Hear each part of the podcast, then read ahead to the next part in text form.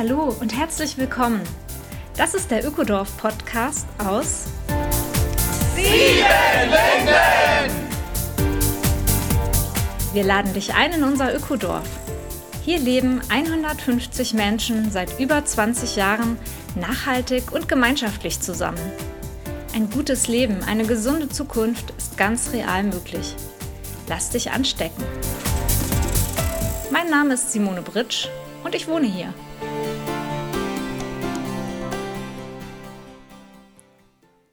Hallo und herzlich willkommen, Folge 51, Ökodorf Podcast aus Siebenlinden.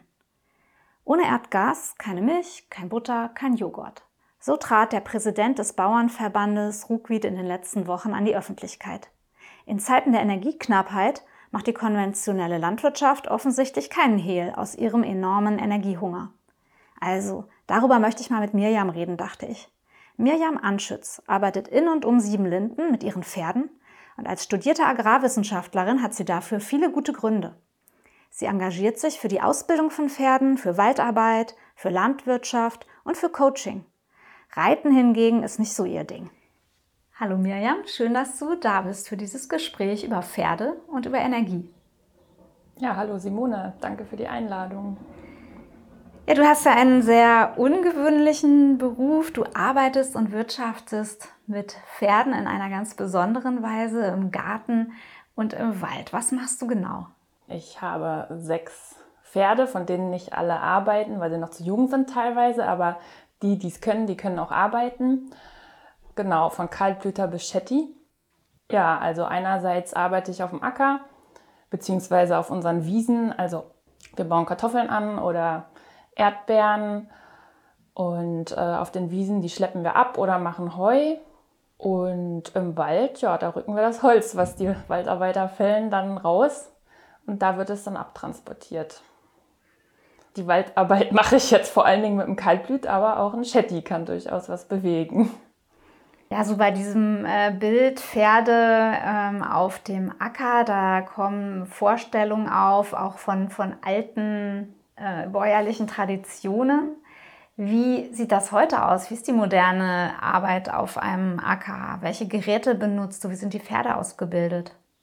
Ja, also natürlich hat die Pferdearbeit etwas sehr Traditionelles, aber andererseits werden ja auch mittlerweile moderne Pferdearbeitsgeräte entwickelt. Ich selber habe mir eins aus Südfrankreich mal geholt. Da ist nämlich der Verein Promata. Der entwickelt zusammen mit den äh, Bauern, mit den Mitgliedern äh, moderne Geräte.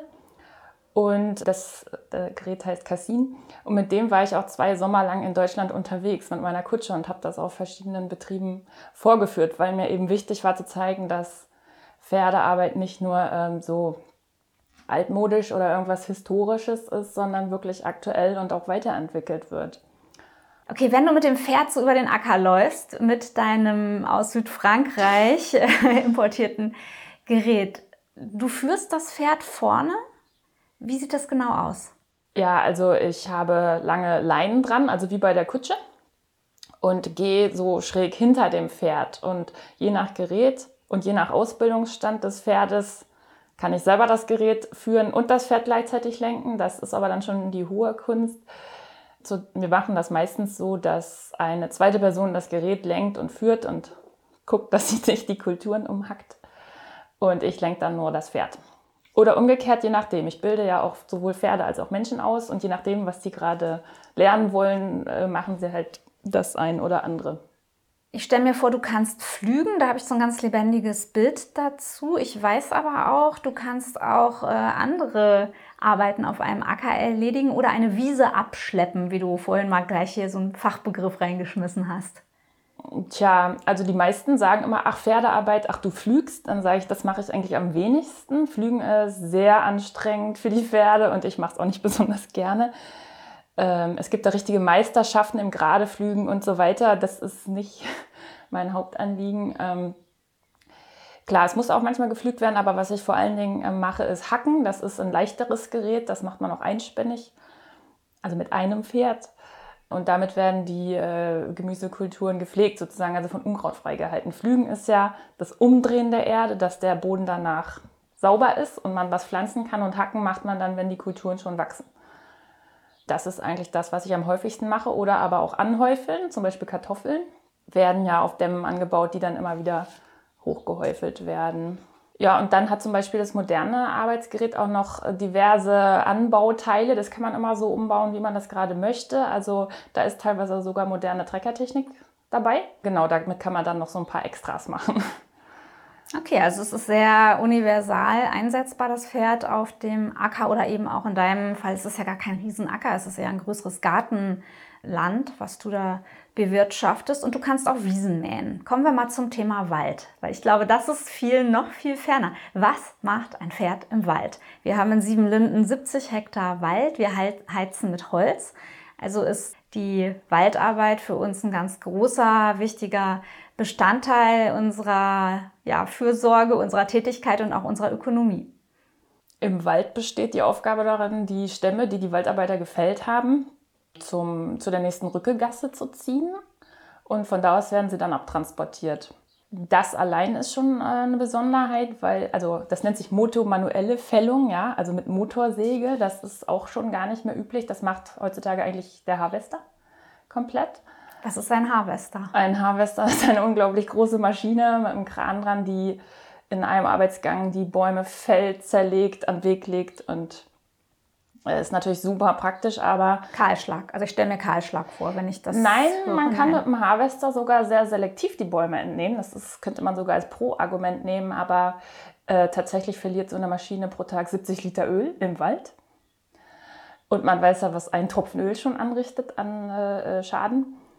Und man muss den Wald halt wirklich maschinengerecht erstmal konzipieren. Also sprich alle 20 Meter eine Rückegasse. Das ist enorm viel Waldboden, der da verdichtet wird. Wenn man mit Pferden arbeitet, dann kann man größere Abstände zwischen den Rückegassen haben und äh, dadurch wird natürlich der Waldboden auch geschont. Und wenn man in den Wald geht, hört man einfach nur, äh, komm hier, ho, oder ein bisschen klingeln von der Kette und das war's schon im Gegensatz zu dem ganzen Radau von den äh, Waldmaschinen. Was muss denn ein Pferd können? Das ist ihm ja nun nicht auf den Leib geschneidert, erstmal im Wald äh, Hölzer, große Stämme durch die Gegend zu ziehen. Wie bildest du das Pferd dafür aus? Ja, also es ist sozusagen erstmal wie eine Ausbildung von einem Kutschpferd auch. Also natürlich muss man das ans Gebiss gewöhnen. Also Gebiss heißt äh, diese Stange im Maul, mit der ja die meisten arbeiten. Es gibt nur ganz wenige, die ohne Gebiss arbeiten. An Zaumzeug und, und Geschirr muss es natürlich gewöhnt sein. Dann muss es lernen, dass es ganz entspannt bleibt, wenn irgendwas gegen den Körper schlägt. Also ein Ast oder irgendwelche Stricke oder so. Da können viele Pferde auch panisch reagieren. Dann härtet man sie auch ab, sozusagen, dass sie Muttersegengeräusch ertragen. Also das ist natürlich nicht so angenehm, aber sie müssen das mal aushalten können. Oder dass ihnen mal was auf den Rücken fällt und sie nicht ähm, durchgehen. Na, und da müssen sie natürlich sehr präzise zu lenken sein. Also man kann ja das Holz wirklich millimetergenau ablegen. Es gibt auch Holzrückemeisterschaften. da wird das dann vorgeführt. Und ähm, ja, die müssen sehr gut reagieren und Mensch und Pferd sind am Ende ein sehr gutes Team. Also daher kommt das Wort Team, ne? Mensch und Pferd. Und die richtigen Profi-Holzrücker, also die das nur machen, die brauchen irgendwann auch gar keine Zügel mehr. Also Leinen heißt das. Und äh, dann geht das rein auf Stimme oder allein auf Atmung, ja. Einatmen ist ein Schritt vor, ausatmen wieder anhalten. Also so. Das ist also die halt, Atmung des Pferdetrainers sozusagen. Ja, so, ja, geh nach vorne, geh also halt an, ausatmen, ne? Das ist schon ein äh, erstaunliches Feintuning. Du bildest ja selber auch Pferde aus. Ähm, was sind deine Prinzipien dabei oder was ist vielleicht auch dein Herzblut in dieser ganzen Sache? Also mein Interesse oder Wunsch ist ja ein harmonisches Arbeiten und auch ein gesundheitsförderliches Arbeiten, auch für die Pferde. Ich selber mache ja gewisse Rückengesundheitskurse und davon kann man auch eine Menge auf die Pferde übertragen weil es letztendlich genau die gleichen Muskeln sind, nur halt ein bisschen anders angeordnet und so weiter. Genau, also ja, es gibt ja Tierschützer, die sagen, ah, Pferdearbeit ist Quälerei, aber das hängt ja davon ab, wie man es macht. Also noch mehr Quälerei ist, wenn man die Pferde einfach rumstehen lässt und sie verfetten. Und natürlich unpassende Geschirre oder sowas. Aber wenn das alles passt, dann haben die ja durchaus Interesse ran. Und Waldarbeit ist zum Beispiel noch ähm, sehr interessant, weil es überhaupt nicht schematisch irgendwie äh, ist, sondern sie müssen sehr gut mitdenken natürlich. Und sie müssen immer ihre Füße hochheben. Das trainiert sehr gut. Den Rücken zum Beispiel oder andere Muskeln. Genau, also insofern denke ich, ist es möglich, mit dem Pferd zu arbeiten und dass es davon auch einen Vorteil hat und nicht nur quasi ausgenutzt wird. Und dann finde ich es aber trotzdem wichtig, dass sie zu der Arbeit auch einen Ausgleich haben. Also wir sitzen auch nicht nur im Büro, sondern machen dann eben noch Yoga oder so. Und ähm, deswegen longiere ich die auch. Also sozusagen, das heißt, die im Kreis laufen zu lassen oder mache irgendwelche anderen Ausgleichsübungen. Also ich mache ja auch mit meinen Pferden andere Kurse. Ich habe ja noch andere Standbeine und so sind sie dann sozusagen mental und körperlich vielseitig beschäftigt. Du hast ja auch ein sehr großes Herz für Tiere insgesamt, würde ich sagen. Du bist ganz überwiegend Veganerin und das schon seit Ewigkeiten, oder?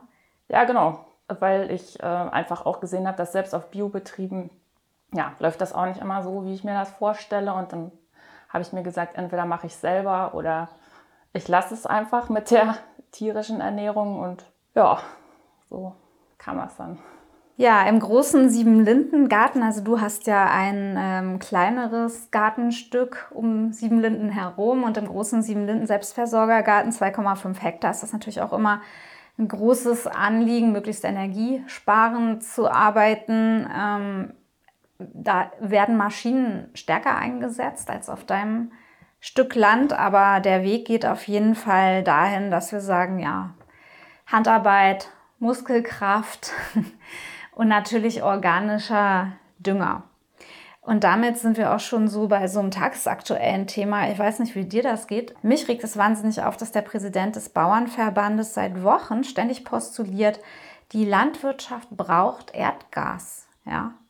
Ohne Gas keine Milch, keine Butter, kein Joghurt und ähm, Lebensmittelknappheit wird vorhergesagt, weil eben Düngemittel nur hergestellt werden können, wenn genügend fossile Energien da sind. Ist es nicht der totale Wahnsinn, dass die auch in dieser Situation jetzt nichts lernen und kein Wort über Pferdearbeit gesagt wird, Mirjam? Ja, also ich denke mir natürlich, wenn ich das höre, natürlich gibt es eine Alternative, die mache ich ja schon die ganze Zeit.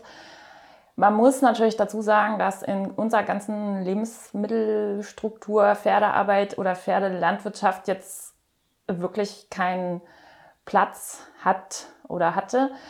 Äh, man muss schon ehrlich sagen, dass jetzt in den Strukturen, die da sind, auf den riesen Feldern mit Pferden zu arbeiten, das würde überhaupt nicht also, passen. Das Problem ist einfach, dass die Strukturen alle völlig aus dem Ruder gelaufen sind, dass wir ja gar keine klein strukturierte Landwirtschaft mehr haben mit dem ganzen Problem Artensterben und was da dazugehört. Ne? Also es reicht nicht einfach nur sagen, ach, wir haben jetzt 100.000 Pferde äh, statt der Trecker und machen das genauso weiter. Man muss einfach ganz grundsätzlich die Strukturen ändern und löst damit dann auch noch andere Probleme, die es ja auch noch gibt. Und da kann ich auch dazu sagen, es gibt in den USA die Amish People, das ist eine Religionsgemeinschaft. Und die haben sich ähm, damals, als der Motor erfunden wurde, entschieden, nein, den benutzen wir nicht, weil dann unsere Familien auseinandergerissen werden und wir setzen auf Pferde. Und die haben mittlerweile florierende Farmen, wirtschaftlich erfolgreich. Die kaufen immer weiter dazu und ähm, haben modernste Pferdegeräte entwickelt, die jetzt auch hier nach Europa importiert werden, weil hier haben wir einfach nichts mehr weiterentwickelt in der Hinsicht. Also es ist äh, manchmal ist es auch ein Vorteil, nicht alles mitzumachen, weil sich dadurch ähm, ein Wissen erhält oder anderes Wissen weiterentwickelt.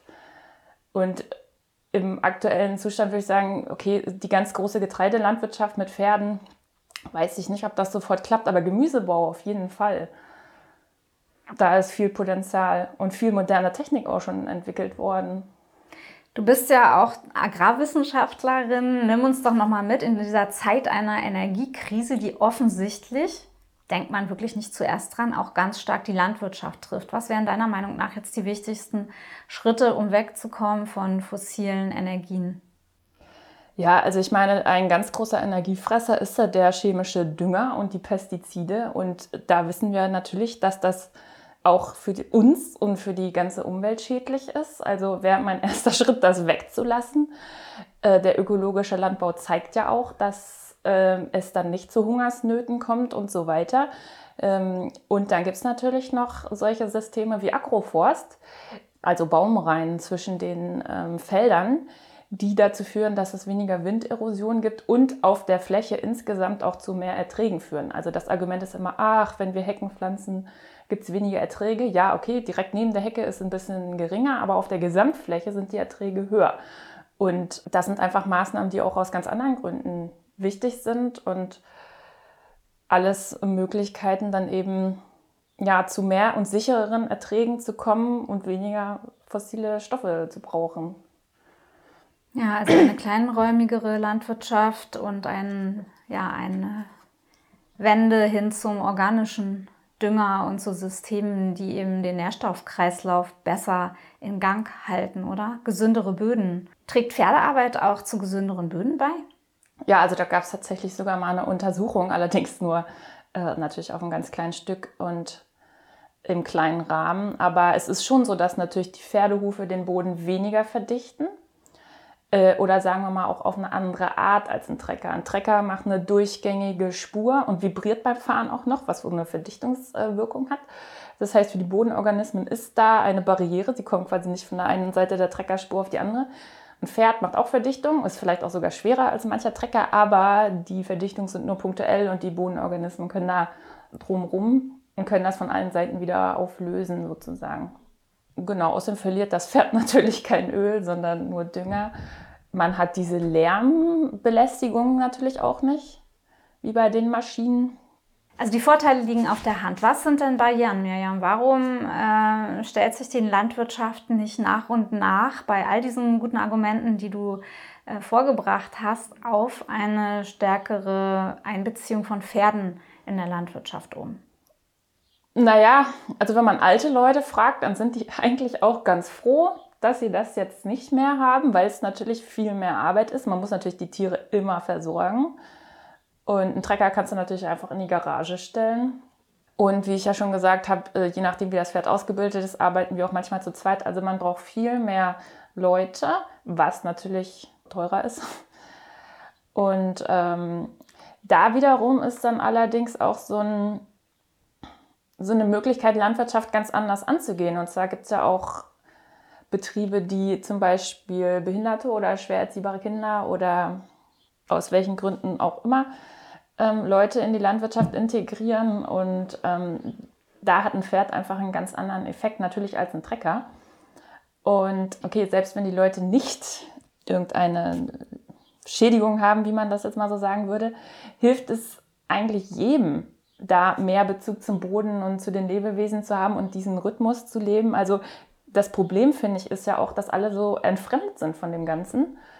Und, und deshalb finde ich auch nicht, dass noch mehr Drohnen und Wasserstofftrecker und so unser Problem lösen, weil das löst nicht die Entfremdung von dem ganzen Boden. Und wenn man halt wirklich hinterm Pferd geht und diesen Flug führt und das auch spürt, ja, wie der durch die Erde geht, dann ja, ist das einfach was anderes. Ja, schön, dass du da auch so die menschliche Ebene jetzt mit einfließen lässt.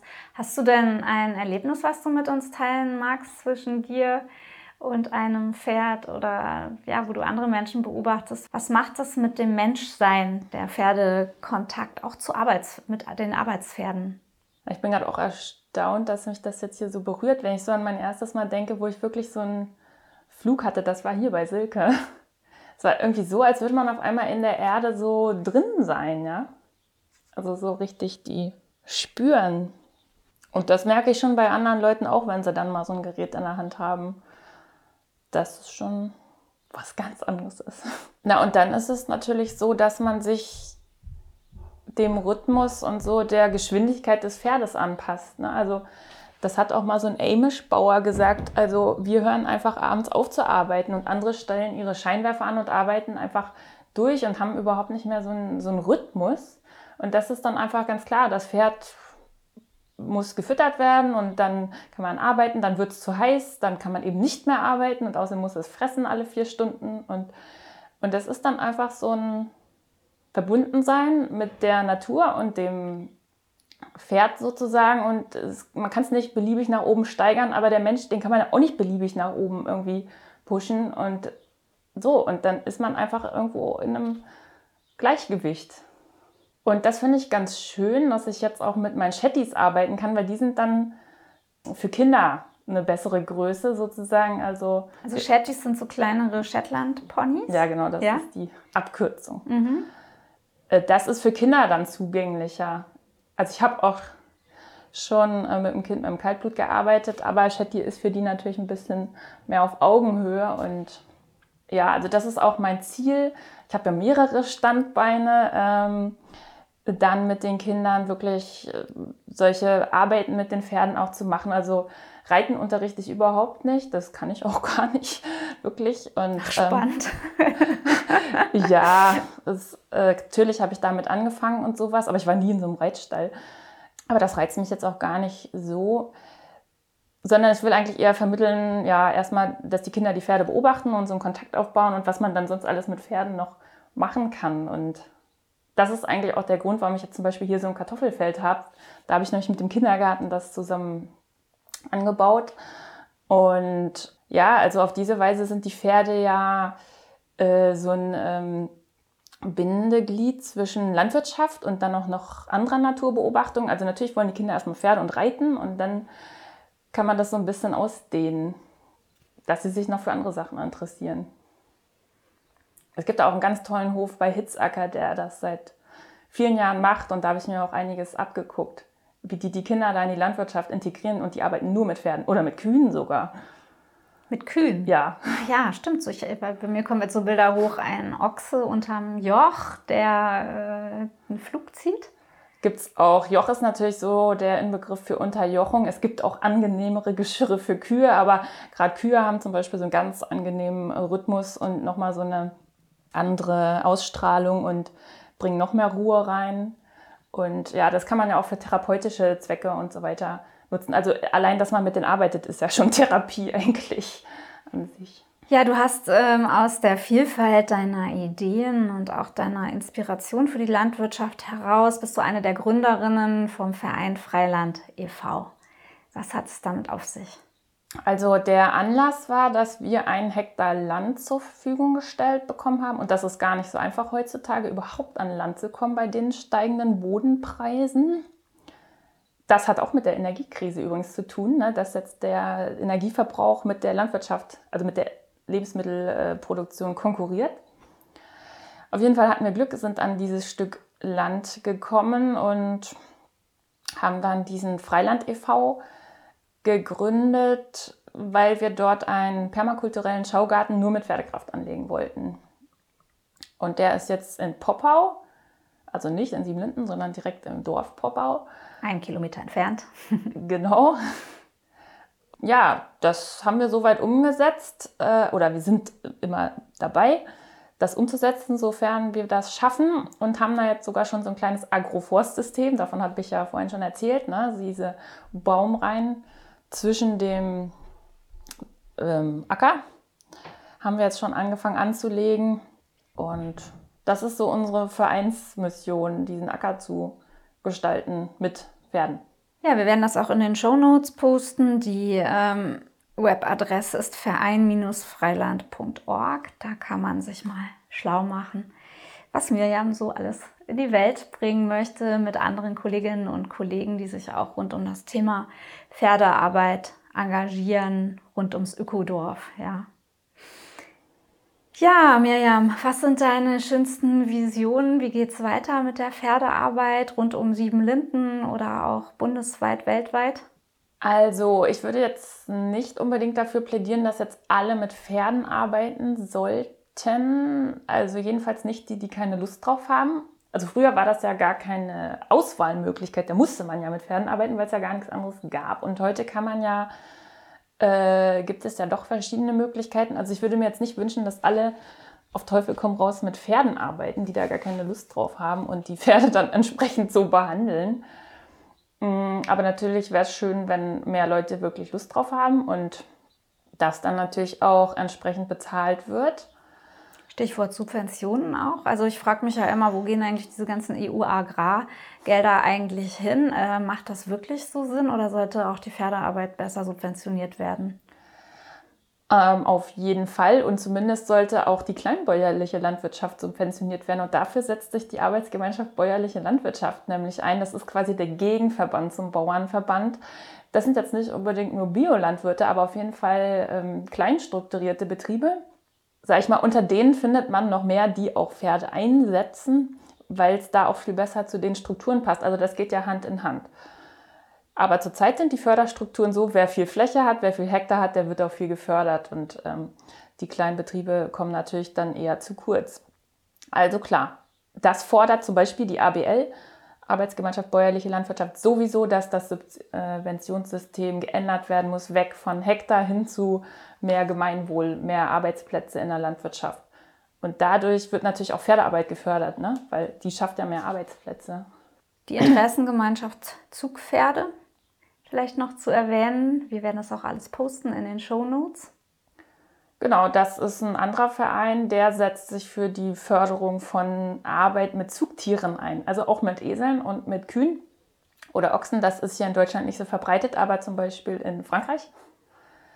Genau, und äh, fördert, äh, die, dass Geräte entwickelt werden und macht, naja, im kleinen Rahmen irgendwie Lobbyarbeit. Also es ist ja wirklich ein ganz kleiner Verein und vernetzt auch die Leute, die noch mit Pferden arbeiten untereinander. Oder gibt sogar auch Kurse für Einsteiger, also die kann man da auch finden auf der Seite. Und macht sogar eine Ausbildung zum Fuhrmenschen, wird sogar von der Interessengemeinschaft angeboten. Ja, also ich danke dir für diesen umfassenden Einblick, Mirjam, und auch für diesen Funken von Hoffnung, den du säst, weil ich sehe nicht viel Verstand, ehrlich gesagt, äh, in der großen, in dem großen Verband der Bauern. Also mir tut das echt richtig reinschneiden, wenn ich höre, was die gerade so angesichts der Energiekrise postulieren. Kein Lerneffekt anscheinend. Ich bin froh, dass es dich und deine Arbeit hier gibt und ja, wünsche dir ganz viel Mut, auch wenn es manchmal wirtschaftlich nicht so einfach ist, von der Pferdearbeit zu leben, dass eben über deine Coachings und über deine Arbeit mit den Kindern auch immer genug Geld in deiner Kasse ist, dass du weitermachen kannst. Ja, das hast du gut angesprochen. Es ist leider zurzeit noch so, dass Landwirtschaft nicht das ist oder Pferdearbeit an sich nicht das, wovon ich wirklich leben kann, sondern dass ich eben auch viele Standbeine habe und dazu gehört eben das mit den Kindern, Kinderkurse und ja, Einzelstunden für Erwachsene, pferdegestütztes Coaching biete ich auch an. Und so ergibt sich dann so ein ganz schlüssiges Bild. Wäre natürlich schön, irgendwann auch mal einfach nur von der Landwirtschaft leben zu können und von der Arbeit. Genau, und solange ist es einfach gut für Pferdebetriebe verschiedene Standbeine zu haben. Ja, toll, wie du dir das hier aufgebaut hast und danke für das Gespräch.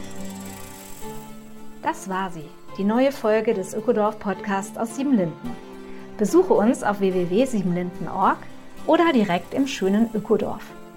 In unseren Seminaren lernst du die Welt von morgen nachhaltig und gemeinsam zu gestalten. Der Ökodorf Podcast aus Siebenlinden ist eine Produktion vom Freundeskreis Ökodorf e.V.